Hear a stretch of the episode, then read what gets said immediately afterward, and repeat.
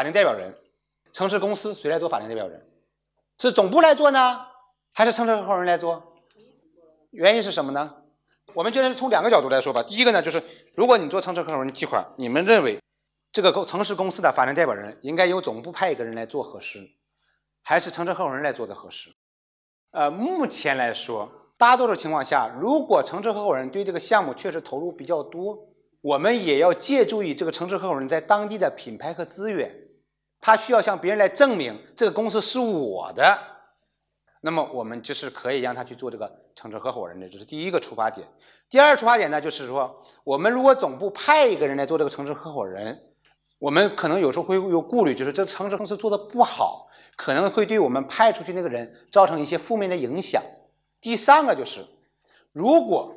总部需要很好的控制这个城市公司，总部需要在这个城市公司里面再来展现自己，那么这种情况下，我们是倾向于什么呢？由总部来派一个人，甚至总部的法定代表人来做城市公司的法定代表人。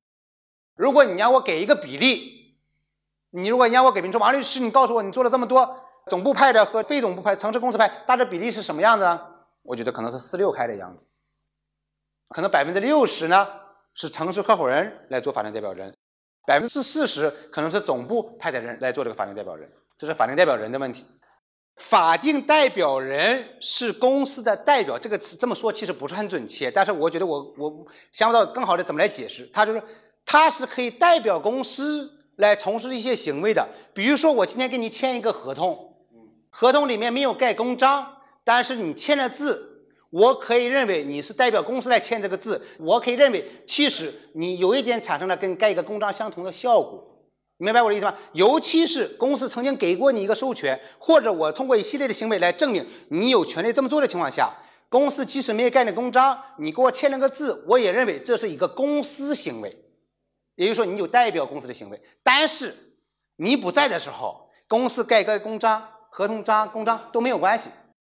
不是说，哎，我跟你关系很好，我那跟合伙人闹得很掰，来签个字，我代表公司欠你五百万，啊，那不行，